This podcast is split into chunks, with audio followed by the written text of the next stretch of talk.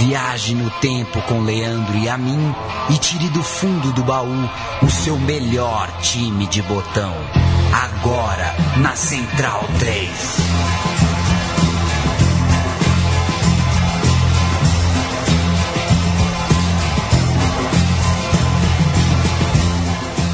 O programa Meu Time de Botão está de volta, está no ar, muito bem-vindo e que fique conosco na próxima hora. Falaremos nesse Meu Time de Botão é, em função do aniversário de um grande meio-campo, um jogador muito inteligente que fez aniversário nesta semana, Paulo Júnior. Olá. Tudo bem? Tudo bem, Feliz você? aniversário, Paulo Júnior. Obrigado. Mas não é você o tema, né? É outro não meia. É. Eu, não, eu não seguro 10 minutos do, do meu time de botão. O homenageado do programa de hoje, a memória que a gente vai retomar no programa de hoje é o Rivaldo. 45 anos de idade em 19 de abril, dos maiores jogadores da história do futebol mundial, do futebol brasileiro, claro. E antes, fazer só uma, uma referência a alguns momentos da carreira do Rivaldo. A gente tem meu time de botão do Carrossel Caipira. Com o Vadão. Daquele Mojimirim, com entrevista com o Vadão, gravado lá em 2013. A gente tem meu time de botão do Palmeiras de 96. Com o Veloso. Gravado, entrevista, gravado em entrevista com o Veloso. E que, claro, tinha o Rivaldo como um dos seus, seus destaques. E a gente tem outro programa que passa por um momento importante da carreira do Rivaldo. O meu time de botão da seleção da Nigéria. É, em Atlanta, 96, daquela geração da seleção da Nigéria. Com este o Canu. gravado no ano passado exclusiva do Canu. É só você abrir as legendas para ouvir. Então, nesse programa especial do Rivaldo, a gente se atentou a duas passagens, dois momentos da carreira desse cracaço pernambucano. A gente vai falar do Rivaldo no Corinthians, primeiro time de grande projeção nacional do Rivaldo, depois de jogar lá no Santa Cruz, de jogar no Mojimirim. E vamos falar do La Corunha, a chegada do Rivaldo à Europa antes de se tornar melhor do mundo com a camisa do Barcelona. O Rivaldo, pelo Mojimirim, no Campeonato Paulista de 93, marcou 11 gols. O campeonato acabou em um dia 12 de junho, dia dos namorados, com título e fim de fila do Palmeiras. E o Corinthians anunciou, semanas depois, em 1 de julho, a contratação do meia Valber, do lateral Admilson e dos atacantes Rivaldo e Leto. Ou seja, um pacotão do Mojimirim sendo que esses dois últimos, Rivaldo e Leto, chegavam por empréstimo. A estreia dos novos reforços do pacotão do Mojimirim no Corinthians ficou para o dia 11 de julho, terceiro jogo do Corinthians no torneio Rio-São Paulo. Em 93, o Rio-São Paulo aconteceu no meio do ano. O Corinthians venceu o Portuguesa, venceu o Botafogo e recebia o Vasco no Pacaembu. Primeiro time do Rivaldo no Corinthians, Ronaldo no gol, Leandro, Embu, depois Fabinho, Marcelo de Gian, Ricardo e Admilson, é isso mesmo, três zagueiros, o time do Nelsinho Batista. Ezequiel, Marcelinho, Valber, Leco e Rivaldo, técnico já citei o Nelsinho. O Vasco com Carlos Germano, Pimentel, João Luiz, Alê e Cássio. França, Giovanni, Dias e Sidney. Gilson, depois Leonardo e Gian, depois Alex, o técnico, o Alcir Portela, que assumiu o Vasco tantas vezes como interino. 17 mil pessoas foram a Pacaembu para ver um novo Corinthians, os reforços do Mojimirim estreando, um esquema 3-5-2, como eu citei, implantado pelo Nelsinho, esquema inclusive que era o mesmo do Vadão, o mesmo que o Vadão é, utilizava no Mojimirim. Logo aos 5 minutos, Ezequiel tocou para Valber abrir o placar e de quebra o vascaíno Alê acabou expulso por reclamar de uma falta no início do lance. O Vasco ficou com um a menos e aos 35 minutos Pimentel tocou com a mão na bola dentro da área, o Valber ampliou de pênalti, mas o Corinthians vacilou, defesa do Corinthians bastante criticada depois desse jogo, porque mesmo com um a mais tomou dois gols ainda no primeiro tempo. Os dois de cabeça, Pimentel e França, marcaram é, duas vezes, o jogo virou 2 a 2 Na etapa final, o Valber fez o terceiro dele aos 16, Pouco depois, novidade, hein? Eurico Miranda expulso do banco do time carioca. Já nos acréscimos, o também estreante Leto fez o quarto. O Sidney ainda descontou, claro, também nos acréscimos. Final, vitória do Corinthians por 4 a 3. Eu recuperei é, a manchete, a matéria da Folha de São Paulo do dia seguinte que dizia: Rei morto, rei posto. Na estreia de Valber, a torcida do Corinthians nem se lembrou de Neto que pediu alguns dias para colocar a vida em ordem. Esse é um detalhe importante. O Neto não vinha jogando nesse início do Rivaldo no Corinthians, estava tentando retomar ali a, a concentração, a forma física, um momento conturbado do Neto e a Folha já aproveitou para dar uma cutucada. Quem tem Valber, quem tem Rivaldo, talvez não precisaria mais de Neto. E aí vale lembrar duas coisas, né? A primeira é que o, o mais festejado dos contratados era realmente o Valber. E essa manchete que você acaba de cantar pra gente, Paulo Júnior, só, só reforça essa, essa lembrança que a gente tem. E outra, a torcida do Corinthians, é, como toda a torcida do Brasil, tinha problemas em aceitar o esquema de três zagueiros, ainda resquício de uma má. É, de uma, de uma má jornada na Copa de 90 com três zagueiros que fez a gente estereotipar um esquema tático a ponto de ter é, ojeriza até da ideia de jogar com três zagueiros e o Vadão, como a Jimirim tinha dado certo, o Corinthians tentou seguir o mesmo caminho e logo no primeiro tropeço já já foi criticado. No jogo seguinte, contra a Portuguesa, saiu o primeiro gol do Rivaldo. Vitória por 2 a 0 no Pacaembu em jogo que Viola voltou ao time titular e marcou o gol que abriu o placar. O Rivaldo fez o segundo. Na última rodada da fase de grupos, o Alvinegro empatou com o Botafogo por 2 a 2. Gols de Rivaldo cobrando falta e Bobô de cabeça. Com esse empate, o Corinthians se classificou para a final e a gente vai ouvir o gol do Rivaldo. Gol do Rivaldo de falta nesse empate por 2 a 2 com o Botafogo.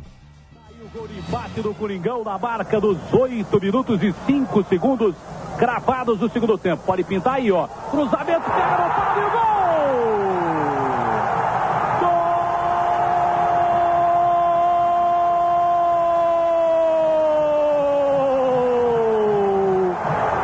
Corinthians, do Corinthians, do Corinthians!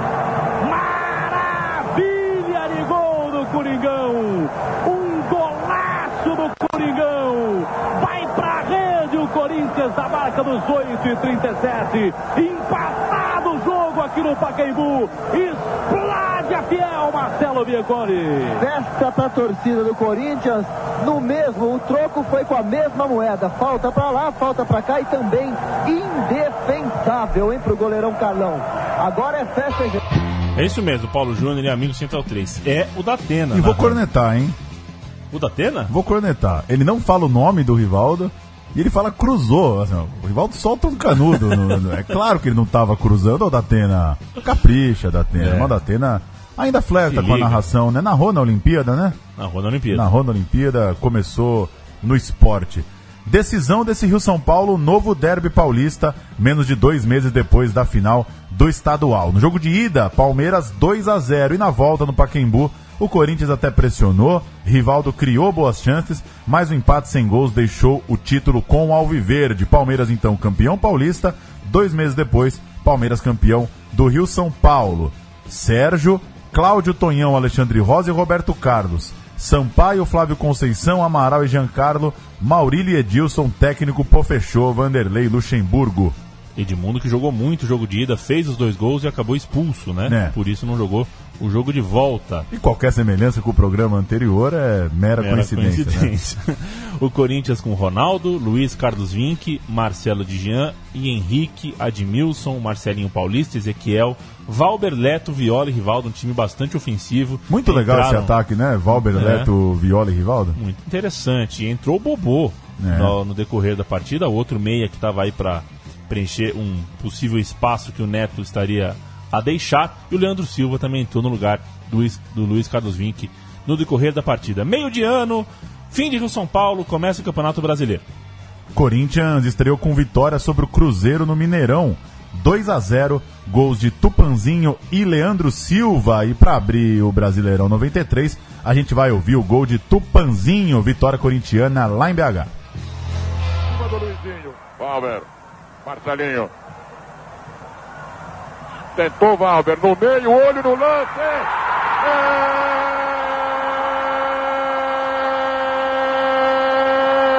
do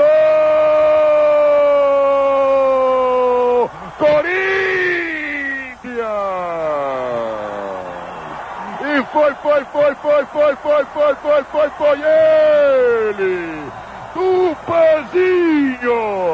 O craque da camisa número 9. Quando eram jogados redondos 9 e 35 do segundo tempo. Sai o primeiro zero no placar do Mineirão. Ela foi lá, balançou o capim no fundo do gol do Paulo César. Confira comigo no replay. Ô Flávio Carvalho, o que é que só você viu? A boa jogada do Valber pela direita. Ele fez o um lançamento, a zaga do Cruzeiro ficou parada. Pediu o impedimento, coisa que não aconteceu ao fundo um timão EO, quase não é mais cantado, né? E o Silvio Luiz, uma fábrica de clichês, né? É um minuto que ele consegue pôr todos, né?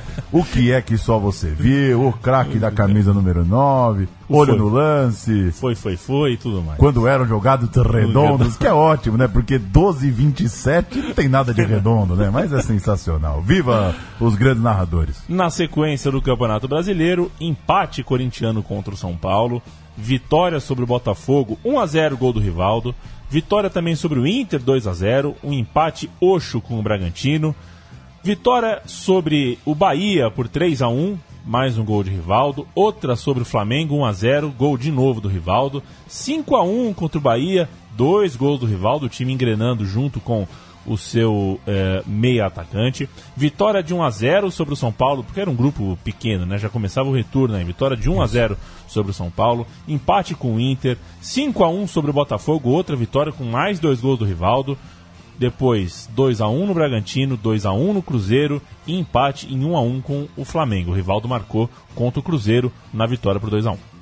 Resumo: 14 jogos, 10 vitórias e 4 empates. Essa lista ilustra que o Corinthians fez uma campanha invicta na fase de grupos do Campeonato Brasileiro e uma senhora campanha, como você citou, 5 no Bahia, 5 no Botafogo, ganhou as duas do bom time do Cruzeiro. E a gente vai destacar um pouco essa vitória diante do Cruzeiro na penúltima rodada. Era o segundo encontro entre Rivaldo e Ronaldo. O atacante do time mineiro, Ronaldinho, era o artilheiro do campeonato o Valber, é, em boa fase, foi quem abriu o placar aos 20 minutos. Edenilson empatou para o Cruzeiro aos 29 do segundo tempo e Rivaldo marcou o tento da vitória aos 45 minutos do segundo tempo. O final desse jogo é uma loucura. A gente vai ouvir e depois a gente comenta.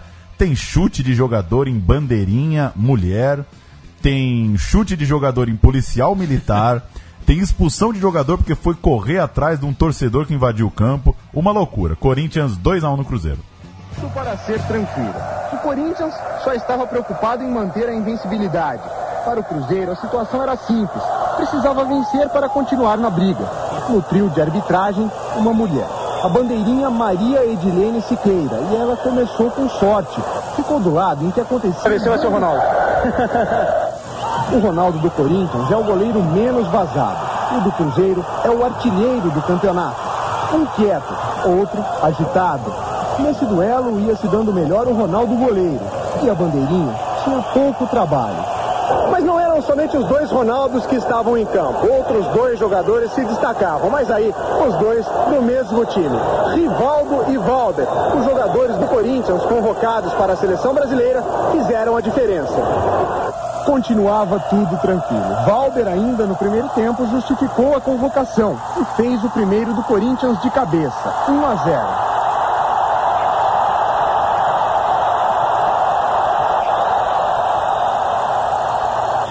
A sorte da bandeira Maria de Lene começou a mudar. A confusão começou longe dela, lá do outro lado, quando o outro bandeira, Valdomiro Silva Filho, dedou o boiadeiro e o jogador do Cruzeiro foi expulso por agressão fora do lance a Zé Elias.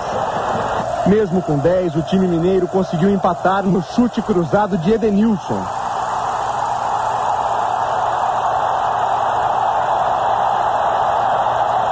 Aí a confusão foi para o lado da Dona Maria de Leme. Rivaldo, um outro corintiano da seleção, recebe em posição legal e marca o segundo.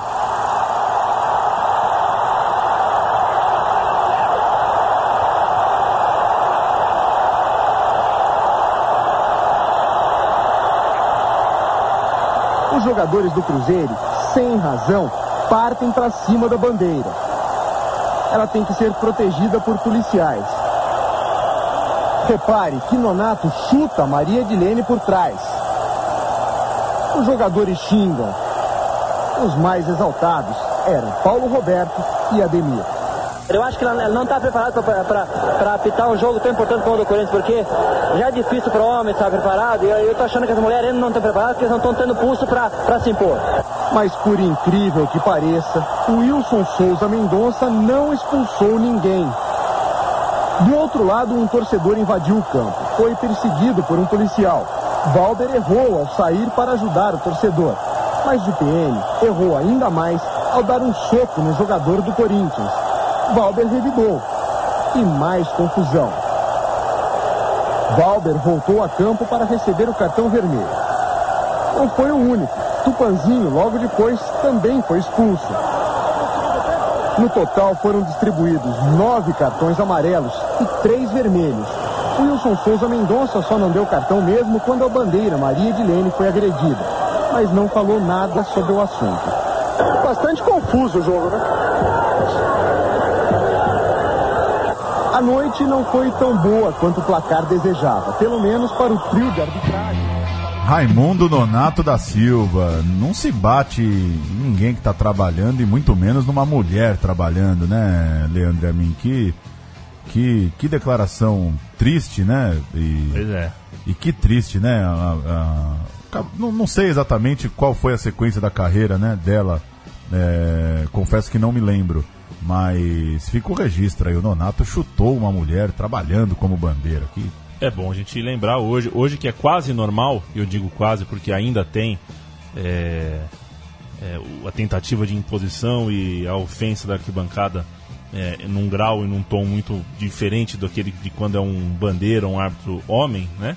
Então é quase normal, mas hoje que é quase normal a gente pode ver que teve gente que precisou apanhar mesmo quando era uma novidade no Pois é. caso, né? O Nonato, ah, cartão vermelho nosso aqui, já que o Wilson de Souza de Mendonça, que era um horroroso, Horroroso. árbitro, diga-se de passagem, não o fez. Segunda fase do Campeonato Brasileiro, um quadrangular cujo vencedor chegaria à final. O Corinthians caiu de rendimento nele. Começou vencendo o Santos, mas depois perdeu para o Vitória e empatou com o Flamengo ou seja, uma vitória, um empate e uma derrota no fim do turno. Depois, em casa, no retorno, empatou com o Flamengo e Vitória e venceu o Santos na rodada final. Só que essa vitória contra o Santos não foi suficiente, pois os baianos foram para a final contra o Palmeiras, tinham mais pontos e o jogo-chave acabou sendo aquele no Morumbi lotado na penúltima rodada, quando Vitória arrancou o empate do Corinthians. Pois é, o Rivaldo, nesses seis jogos do quadrangular final, marcou três gols. Guga, do Santos, foi o artilheiro do campeonato com 14, seguido por Clóvis, do Guarani, com 13, e Ronaldo, do Cruzeiro, com 12. Rivaldo do Corinthians, Edmundo do Palmeiras anotaram 11 gols cada um. E quando alguém te falar, Leandra minha, até durante a pesquisa coloquei isso no Twitter. Quando alguém te falar que você é nostálgico, que você só gosta do futebol de antigamente, escala, por favor, a, a bola de prata do brasileiro 93. Dida, Cafu, Antônio Carlos, Ricardo Rocha e Roberto Carlos. César Sampaio, Djalminha e Roberto Cavalo. Edmundo, Alex Alves e Rivaldo. Tá mal, né? Teve bom, Foi, né? foi fraquinha a reta final do campeonato, né? Teve bom o campeonato. Pra Parece que- gente fechar essa temporada 93, a gente vai ouvir é, talvez a grande atuação desse time do Corinthians no brasileiro, os gols de Corinthians 5, Botafogo 1. A gente vai ouvir os três primeiros gols, a, abertura da goleada do Corinthians, o terceiro gol é do Rivaldo e a voz é de Zé Silvério voando na Jovem Pan. Três minutinhos aí pra ouvir o 3 a 0 do Corinthians que goleou o Botafogo por 5 a 1 Erivaldo vai girar o corpo, vira de novo aqui pela direita. Santa jogou para Leandro. Leandro recolhe, pede Viola. Leandro ajeitou, chuveirou para Viola. Vai subir, saiu o goleiro. Viola tocou. Vai, treme, gol!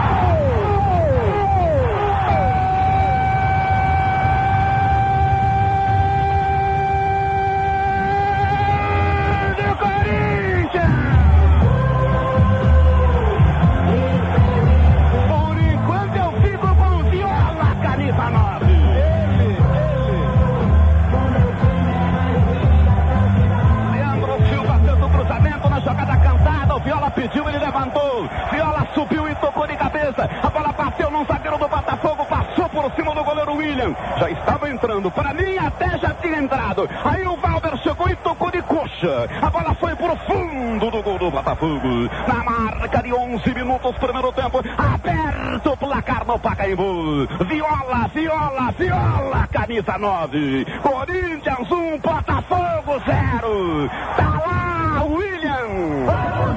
Tira pelo lado direito do campo, tocando para Vink. Vink recolhe, rola para Ezequiel. Ezequiel domina. Leto está livre. Ele lançou. Leto e Vink vão para a jogada. Vink domina. Acompanha Valber. Está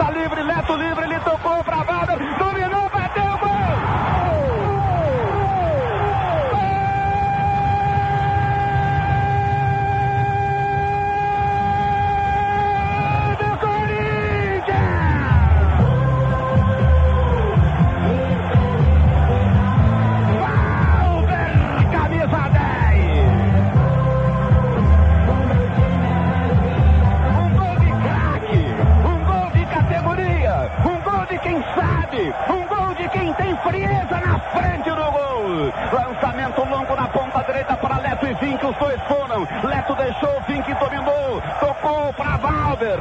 Ele fez a cinta, cortou da perna direita para a perna esquerda e com um toque curto, mortal, fatal, rolou de mansinho pro canto esquerdo de William. Na marca de 5 minutos 30 segundos, etapa final do jogo. Valber, Valber, Valber, camisa 10. Corinthians 2, Botafogo 0. Tá lá, William. Abriu a bola, bateu no Nelson e sobrou fácil para Rivaldo. Rivaldo recolhe, Viola pede, ele tocou para Viola, Rivaldo acompanha, Viola prendeu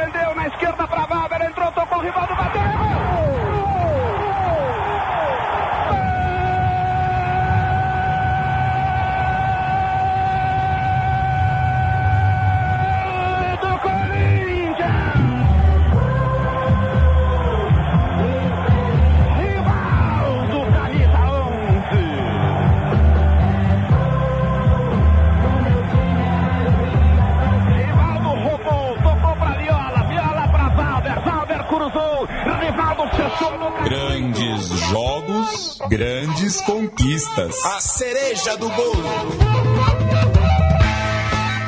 Meti uma cereja do bolo aqui, Paulo Júnior, porque entre Corinthians e Deportivo La Corunha tem a fase do Rivaldo na seleção e a parte mais legal do que a gente tem pra falar aqui hoje. A primeira atuação do Rivaldo pela seleção brasileira principal aconteceu em um amistoso contra o México em dezembro do ano de 93. Ele foi titular num time escalado com Zete, Jorginho, Ricardo Rocha, Ronaldão e Branco, Dinho, Dun, Dinho Dunga e Palhinha, Rivaldo, Renato Gaúcho e Miller. Que baita Agora sim, time. o Dunga jogava mais do que muita gente pensa que jogava. Agora, Dinho e Dunga, é, eu acho demais. Eu não sei, eu não sei a sua. O, o seu É. gosto ali pra dezembro de 93, mas eu acho demais uma meiuca com Dinho e Dunga. Eu queria ser o Palhinha, Eu queria ser o Palinha. né? Jogar na frente desses dois. Agora, Rivaldo, Renato Gaúcho e Miller, assim, não tem assunto, né? É, é, não, não dá pra imaginar uma roda de conversa entre Rivaldo, Renato Gaúcho e Miller, mas que senhor ataque. é, que senhor ataque, minha nossa. Em março de 94, ele foi reserva, substituindo o Raí em amistoso contra a Argentina, em Recife. Vitória do Brasil com dois gols do Bebeto. Depois, em abril, titular no empate sem gols contra o Paris Saint-Germain no Parc des Princes. Ainda mais tarde, ele voltaria a ser convocado, mas só em maio de 95. Aí, ele já era jogador do Palmeiras e está fora do nosso recorte. E aí segue a carreira do Rivaldo, vai à Olimpíada, já muito valorizado, é, numa fase muito boa no Palmeiras. Depois vai chegar à Europa e vai disputar as duas Copas do Mundo que arrebentou. Vamos voltar pro Corinthians, Paulistão de 94. O Corinthians terminou na terceira posição com 41 pontos, 6 a menos que o campeão Palmeiras naquele campeonato disputado por pontos corridos. Rivaldo não brilhou, Rivaldo não fez um grande Paulistão de 94. É, e na intertemporada veio a Copa Bandeirantes. Copa Bandeirantes era um campeonato que reunia os melhores times das três primeiras divisões do Campeonato Paulista e que levaria o campeão à Copa do Brasil. No grupo A dessa Copa Bandeirantes, o Corinthians foi à final, já que venceu cinco vezes e perdeu só uma. O rival na decisão seria o Santos, mas nesse meio tempo Enquanto o Viola voltava dos Estados Unidos com o Tetra na bagagem, a diretoria trabalhava pela renovação do empréstimo de Rivaldo. Agora, Leandro Amin, você Oi. imagina o Viola no Parque São Jorge depois do Tetra, tendo que treinar para a Copa Bandeirantes? Você imagina o ânimo do Viola para se preparar para um torneio que teve um caráter bem amistoso, né? Um caráter É. de intertemporada, não dá para dizer assim que é um grande título, mas enfim. Tem essa historinha aí. O Viola chegou meio na ressaca do Tetra e o Rivaldo estava discutindo se ia seguir no Corinthians ou não. Outro assunto no Parque São Jorge se chamava Marquês. Ele teve boas atuações na Copa Bandeirantes, formando o ataque ao lado do Marcelinho Carioca, enquanto o Viola recuperava-se, digamos assim, das festas do Tetra. E Casagrande, liberado pelos médicos, o Casagrande fazia parte do time, foi liberado pelos médicos e se preparava para o Brasileirão. Contra o São Paulo em 31 de julho, Marcelinho marcou um gol olímpico com falha dele mesmo, Rogério Ceni, que então era goleiro dos aspirantes do tricolor. Depois dessa falha e desse gol olímpico, o Rivaldo garantiu o 2 a 0. O São Paulo jogou com o time de baixo, né? O time comandado pelo Murici, porque disputava a Copa Libertadores naquela mesma semana. Em 8 de agosto, coluna do Alberto Helena Júnior na Folha de São Paulo arriscava o futuro do Rivaldo. Para ele, o Rivaldo ia voltar para o Mojimirim e acabar no Morumbi, ia acabar no São Paulo. E para ele, as atuações regulares do jogador naquele ano de 94 não faziam, não convenciam o Corinthians a pagar e comprar o seu passe. Eis que em 11 de agosto, Rivaldo foi apresentado na sala de imprensa do Palmeiras em negociação de 2,5 milhões de dólares. No mesmo dia, o Corinthians venceu a Copa Bandeirantes ao empatar por 1 a 1 com o Santos, depois de golear no jogo de ida 6 a 3. Então, 11 de agosto de 94, Rivaldo vestia pela primeira vez a camisa do Palmeiras. E veremos daqui a pouco que essa história de negociação surpreendente e eh, de certa forma relâmpago, do, que vem meio que do nada para o torcedor que está um pouco desavisado, fez parte da vida do Rivaldo também na Europa. O Rivaldo chegou para jogar pelo La Corunha querendo sumir da vista da crítica brasileira. Afinal de contas, ele depois de dois anos de Palmeiras foi o maior atacado pela não conquista do ouro olímpico em Atlanta. Tudo o que ele fez no primeiro semestre pelo seu clube, pelo Palmeiras, aquele time fantástico, campeão paulista do, de 96, não era suficiente para que ele fardasse em paz a camisa da seleção principal do Brasil. Não sem o ouro, que ele não conseguiu e afinal de contas, junto com uma leva de jogadores ali, precisou ralar bastante para tirar isso de suas costas. Sem a camisa amarela, ele vestiu o azul e branco do Deportivo com aquele tradicionalíssimo feiraco em verde estampado no- na barriga.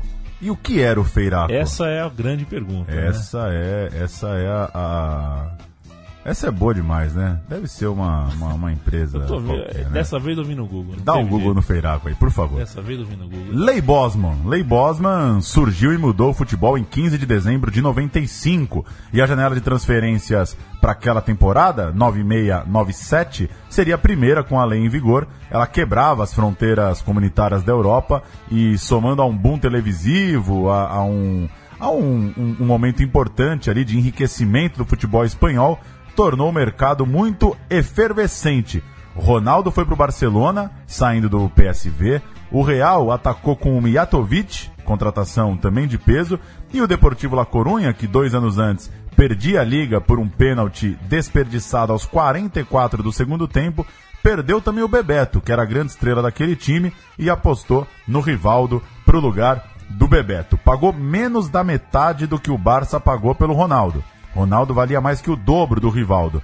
E o La Corunha entrou forte naquela temporada, tinha afinal um dos grandes jogadores brasileiros da época. Pasme, Paulo Júnior. Ah. Feraco é uma empresa de laticínios. Laticínios. É, Feraco é Sociedade Cooperativa Galega. E ela foi formada em 1968, diz a Wikipédia. A- a- os produtos são derivados de, de leite, produtos lá, lácteos e tudo mais. Muito interessante. Saiu da Parmalat, foi para Feiraco. Será que tem um Rivaldo. requeijão feiraco? Alô você aí na Espanha, manda uma fotinha do requeijão feiraco pra gente. É bem verdade que a temporada espanhola 96-97 foi dominada por Real e Barça, que dispararam na frente da concorrência e fizeram um campeonato à parte. Na briga pelo terceiro lugar, tinha o Betis do Jorge Finidi, o Atlético de Madrid do Pantite e o La Corunha do Rivaldo, que jogou 41 dos 42 jogos do campeonato e fez 21 gols, ou seja, meio gol por jogo praticamente. Alguns deles, aqueles golaços característicos, aqueles pombos sem asas que o Rivaldo sabia dar e achava do nada, além de inúmeras jogadas de feito, chapéus, lançamentos, dominadas bonitas, enfim. Nada de. Uh, aquela coisa de. Ah, foi difícil a adaptação, preciso de um tempo. Não, o Rivaldo já chegou trincando é, em, no Deportivo La Coruña e fez um ano realmente assombroso logo de cara. Empatou, por exemplo, na artilharia, na quarta posição da artilharia com o Raul Gonzalez. Os 21 gols o Raul também fez pelo Real Madrid.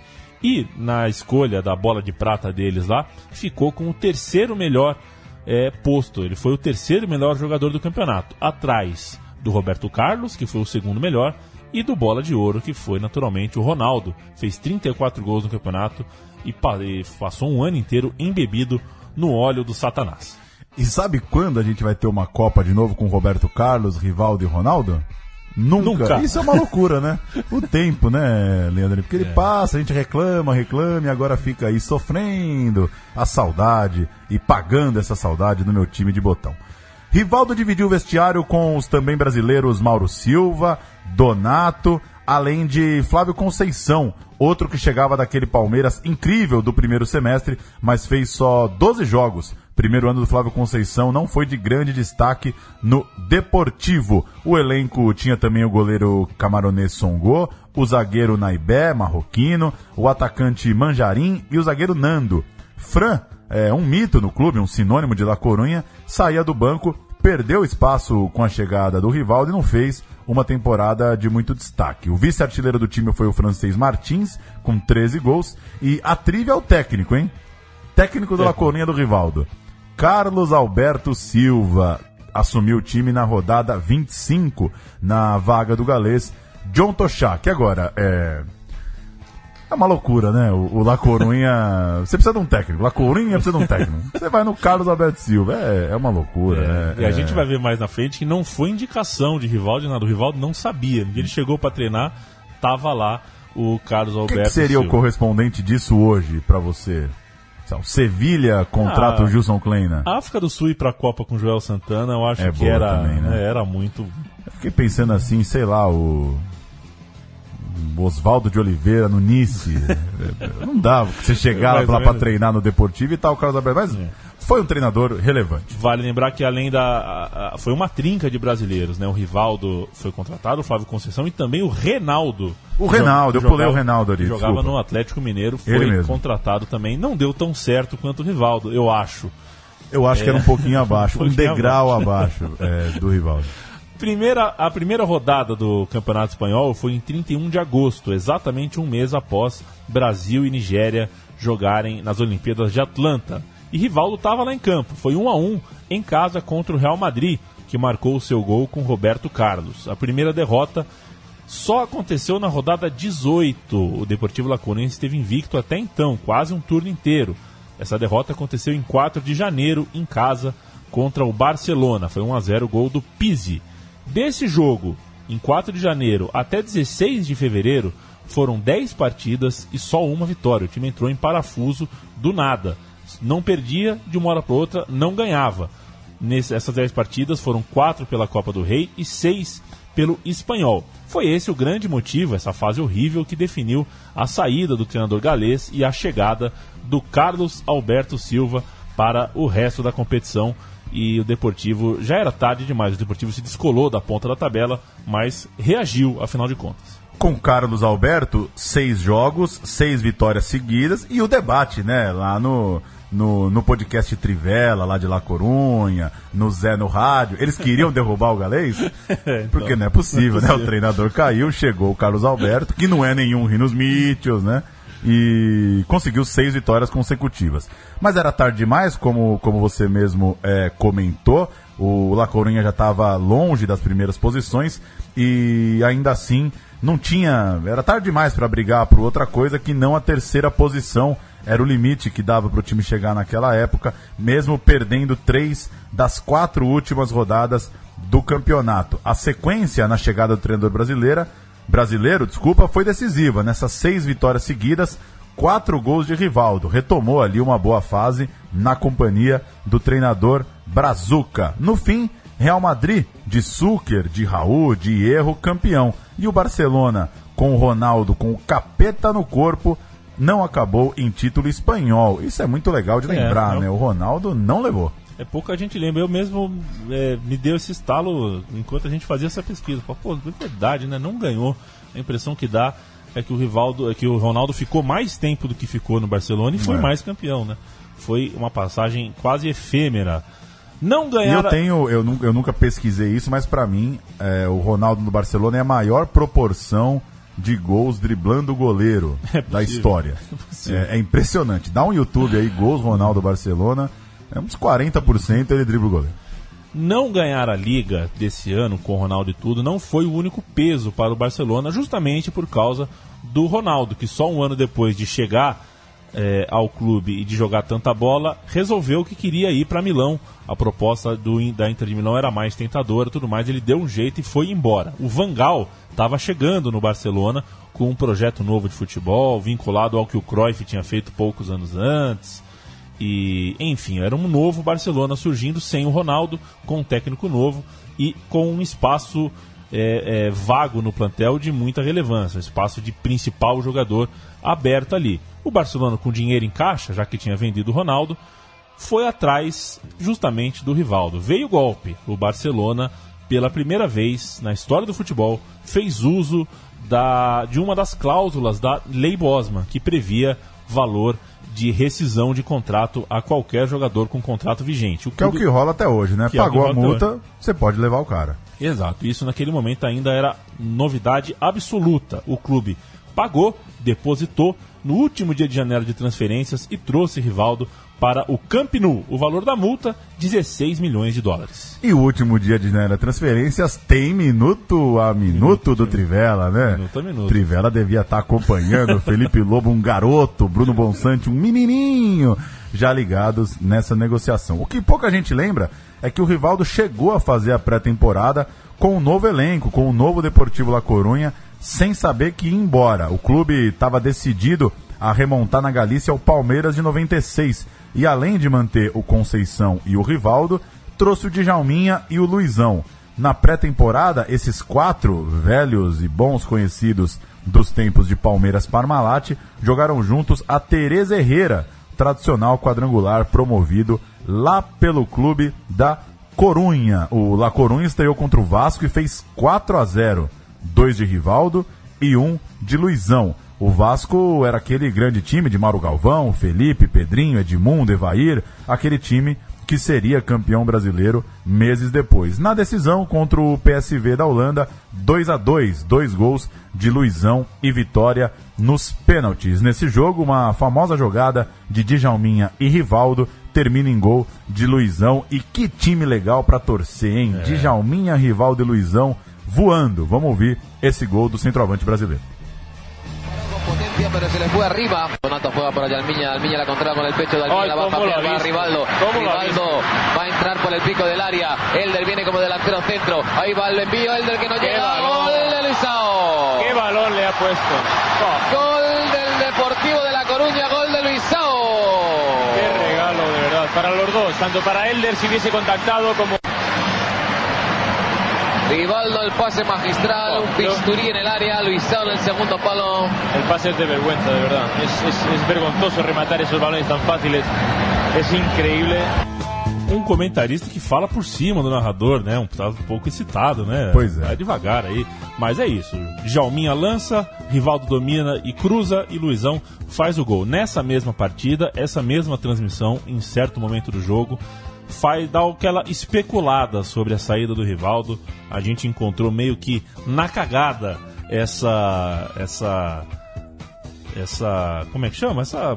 Pensata. esse- Especulação. É, esse, esse, esse rápido rumor de 15 segundos no meio da transmissão. Vamos ouvir. Pero Carlos, De confirmarse saldría inmediatamente para Barcelona. ya, ya, yo de Rivaldo lo que quiero no es que salga, sino que juegue, que es, que es lo, que, que- que es lo que me gusta verle cuando, Pero de momento cuando no se pone a jugar. Porque la de, misma fortuna que en el primer de partido. momento ¿no? en el primer partido, la verdad. É, mas ele saiu. O rumor ganhou força total logo após o apito final. O Rivaldo foi para sua casa, arrumou a mala e viajou. De lá foi direto para o aeroporto e viajou para Barcelona. Que assim que ele chegou na cidade, depositou a multa. Na verdade, mandou um fax pro Deportivo com um cheque pelo fax para mostrar que estava depositando. E o Deportivo nada pôde fazer.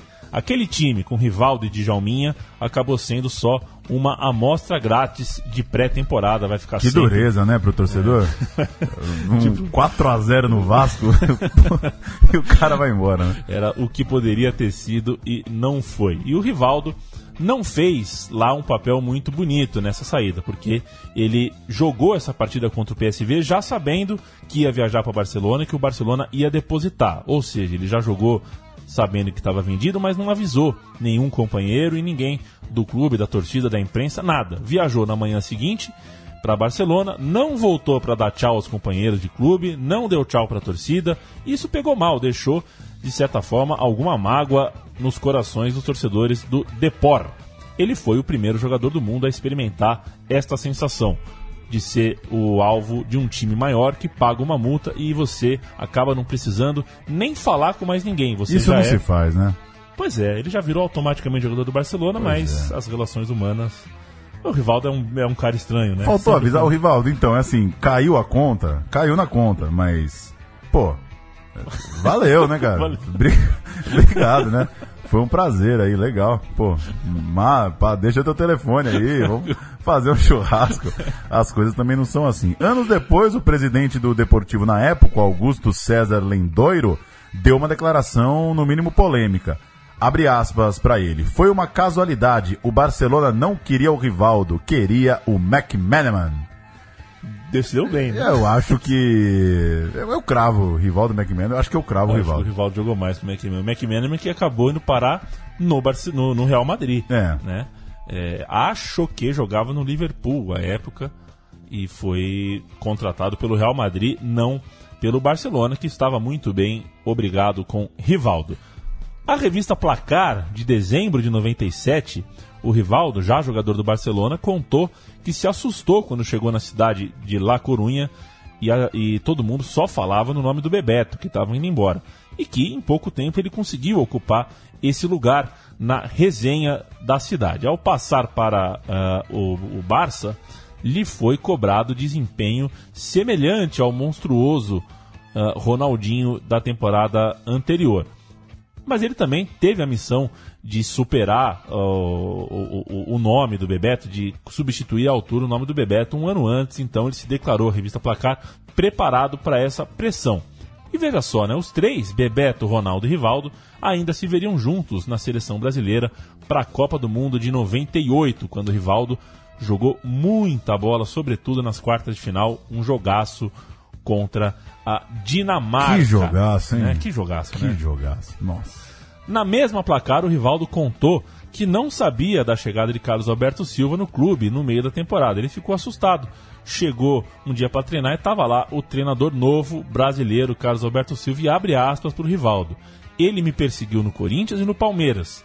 Tentou criar caso comigo no La Corunha também. Chegou a dizer que eu só jogaria se fosse autorizado pelo presidente. Que coisa, hein? Você falou de Copa do Mundo, você acha que alguém fez 14 jogos é, seguidos de Copa tão bons quanto o Rivaldo? 98, 2002? É. Ele joga os 14, né? Ele joga os 14. É muita, é muita loucura, né? Nunca, nunca jogou mal, mal, assim. A final contra a França todo mundo jogou mal, né? É. Mas que nível, né? Que nível, que nível. Que, que, Foi que o melhor palavra. jogador do Brasil nas duas Copas, eu não, Também não acho. tenho a menor dúvida disso. Em outra edição da Placar, de fevereiro de 97, ele, ainda jogador do La Corunha, disse à reportagem da, da revista, é, a, a reportagem da revista disse, na verdade, que ele havia confessado a amigos, confessionado a amigos, que tinha a suspeita que o Zagallo, por causa das Olimpíadas de 96, não mais o convocaria. E a gente viu que convocou, né? Jogou a Copa de 98, o Rivaldo. Escalou o Rivaldo no dia da convocação, o Zagallo passa o time titular, né? Exatamente. Que é uma, um absurdo, né? Escalar o time na convocação. O cara já chega pra treinar falando, não, na estreia eu tô no banco. É, e o Escalou coitado- o time com Rivaldo e Giovani. Giovani, coitado do Giovani. Não aguentou, só, só né? ficou na convocação mesmo. É. A revista ainda retrata que o Rivaldo morou em La Coruña, na mesma casa que o Bebeto morou, na cidade, e usava um Mercedes conversível, a placar já naqueles, naquela época de Ok Ok, de Nelson Rubens, né? uma Mercedes conversível cinza.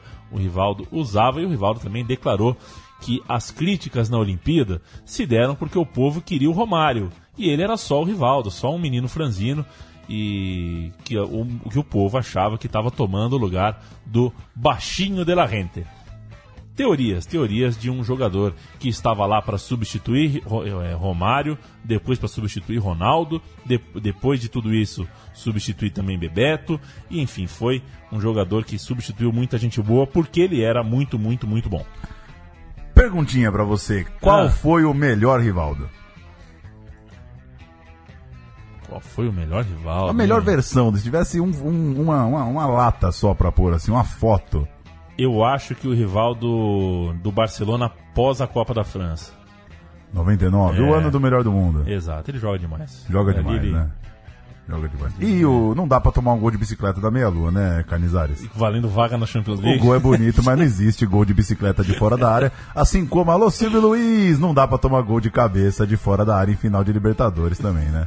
Então, aliás, o Canizares, né? O cara que perdeu a Copa Porque porque. caiu um perfume Caiu um perfume. Assim, eu não uso perfume, né? É, eu não uso perfume. Eu não sei que com goleiro tem que usar perfume. Mas o Canizares não chegou naquele golaço do Rivaldo. Eu concordo com você. Pra mim, o melhor Rivaldo é aquele é, pós-Copa da França, Maduro, voando no Barcelona.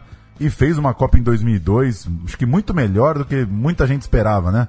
É, tinha a expectativa da volta do Ronaldo, o time do Felipão não era lá essas coisas, né? Até acho que, que tecnicamente, deve fazer um ano e pouco, eu fui rever os três jogos finais de 2002, Brasil-Inglaterra, Brasil-Turquia, Brasil-Alemanha. A final é horrorosa, Brasil-Alemanha. Não sei se você já percebeu, sai a bola, tocam pro Cafu, Cafu dá um balão pra frente. Você fala, meu, não é possível, foi outro dia, né? É, nenhuma posse de bola, um time espaçado, o Rivaldo e o Ronaldo ficam lá na frente, um Ronaldinho aberto. Não gosto tanto, assim, do, do arranjo do time, do Felipão. Mas os craques decidiram, né? Quando precisou, o Rivaldo marcou contra a Inglaterra, o Ronaldo marcou contra a Turquia, e afinal, foi o que foi.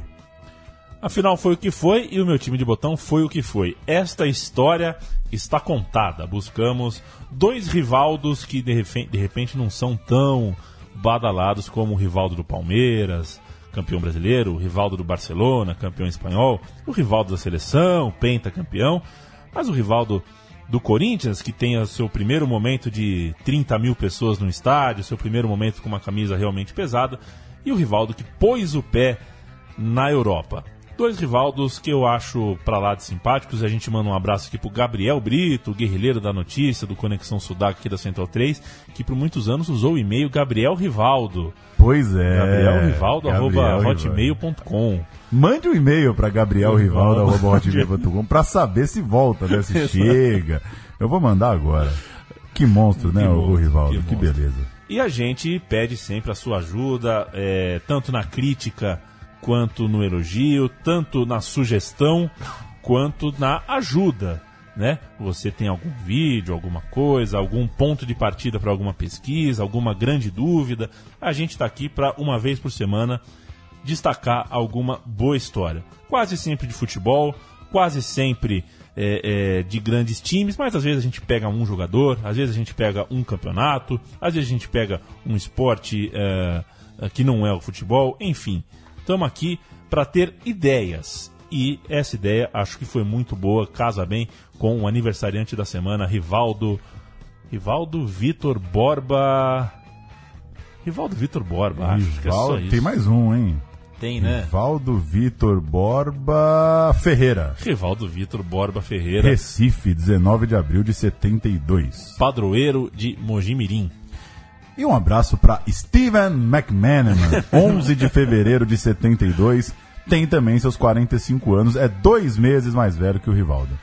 Perfeito. E É, uns trocentos quilômetros de distância pior do que o Rivaldo. não faremos o meu time de botão com Steve McManaman. Nenhuma chance, nem que ele Nenhuma fizer 50 anos, num dia que ele fizer mil gols, não vai ter programa pro McManaman. Mesmo se a Feiraco patrocinar esta bodega. Será Valeu. que tem um, um, um polenguinho da Feiraco? Cara, eu compro, né? eu- Não tem jeito. Se eu tô de rolê na Europa e me, me acho um produto Feiraco, eu acho que eu Pois compro. é. E aliás, um dia faremos o meu time de botão sobre a sua camisa do La Coruña, hein? Esse merece um programaço. Valeu, até quinta que vem.